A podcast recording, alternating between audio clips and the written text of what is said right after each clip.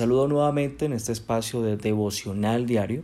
Estamos leyendo Mateo capítulo 19. Estudiamos en el episodio anterior desde el versículo 1 al 3. Vamos a retomar en el tercero nuevamente. Repito, Mateo 19, verso 3. Entonces vinieron a él los fariseos, tentándole y diciéndole, ¿es lícito al hombre repudiar a su mujer por cualquier causa? Él respondió, les dijo, ¿no habéis leído que el que los hizo al principio, varón y hembra, los hizo? Jesús responde entonces ante esta pregunta, venga Jesús, entonces está bien que yo rechace, que yo me separe de mi esposa por cualquier cosa, está bien. Entonces Jesús responde y responde con la pregunta, ¿no habéis leído? ¿No habéis leído? ¿Leído dónde? Pues, ¿a qué escrito se está refiriendo Jesús? Pues se está refiriendo al primer libro de la Biblia, aquel libro que ya fue escrito.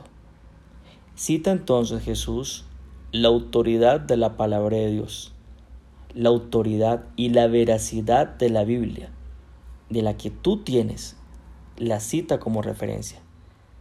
En aquel tiempo, en aquel tiempo de Jesús, ellos solo tenían el Antiguo Testamento.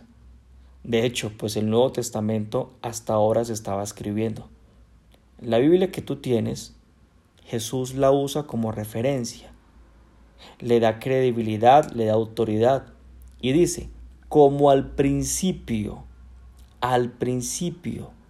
Recuerda, al principio creó Dios los cielos y la tierra. Génesis capítulo 1, verso 1. Date cuenta aquí algo importante que no quiero que pierdas de vista en medio de esto. Jesucristo y la Biblia no van por dos caminos independientes. Jesucristo y la palabra de Dios no van aislados. El que los hizo al principio, dice, varón y hembra los hizo. Y sigue citando, aquí la respuesta a la pregunta todavía no ha culminado. Chequemos los dos versículos siguientes, el 5 y el 6. Y dijo, por esto el hombre dejará padre y madre y se unirá a su mujer y los dos serán una sola carne. Así que no son ya más dos, sino una sola carne. Por tanto, lo que Dios juntó, que no lo separe el hombre. Bueno, específicamente, si tú tomas ahí apuntes y si lo quieres profundizar, esto que acaba de decir Jesús está en Génesis capítulo 2, versículo 24. Jesús no se desgasta con explicaciones. No les dice, bueno, sí, sí se pueden separar. O no les dice, no, no se pueden separar. Él responde contundentemente con, escrito está. Venga, no han leído. Ustedes que conocen esto no lo han leído, que la conocen. Mira, Jesucristo y lo que nos enseña. Él no lucha contra una cultura. No. Él no lucha contra una ideología. Eh, una ideología económica, social, política. No. Él no lucha contra costumbres. Hablemoslo aquí en términos del machismo, feminismo. Él no lucha, no se pone a luchar con eso. E, él no se engancha. Él es práctico. Responde muy sencillamente. ¿Qué está escrito? ¿Qué es lo que dice? ¿Cómo está escrito desde el principio? ¿Cuál es el diseño original? A ver, está escrito así, que Dios los juntó, Dios los hizo uno solo el esposo y la esposa, Dios los hizo uno solo, una sola carne. Entonces, no es una esclava del otro. ¿Quién le dijo eso? No, no se equivoque. Es uno solo, unidad, que los dos estén de acuerdo. Ni uno es más, ni el otro es menos. Son uno solo. Esta es la respuesta de Jesús. Sencillo. Aquí no se pone a dar vueltas. Y sabes que también a ti y a mí nos enseña a responder. ¿Cómo responder? ¿Qué está escrito? Mira, no te enganches. Ve al diseño original. Mire, la palabra de Dios no es aquella que yo tengo que tomar para decirle al otro que está mal. La palabra de Dios no es para refutar, pues, alguna corriente. No, imagínate, nosotros utilizando lo infalible que es la palabra de Dios y poniéndola para que refute algo falible como una corriente, una ideología, una costumbre. Por favor, esto es absurdo, solamente el pensarlo. ¿Cómo, cómo, cómo poder hacer eso? No. No es para decirle al otro, oye, lo que tú piensas está mal. No. No es para tomar la palabra de Dios y luchemos contra algún sistema económico. Entonces decir que este sistema económico, aquí por no citar, no, no es de Dios porque no está en la Biblia. No, yo no tengo que, no me mandaron a hacer esto. Luchemos contra la mentira, luchamos contra Satanás, luchamos contra el machismo, qué sé yo. No, Jesús no nos, Jesús nos engancha con eso.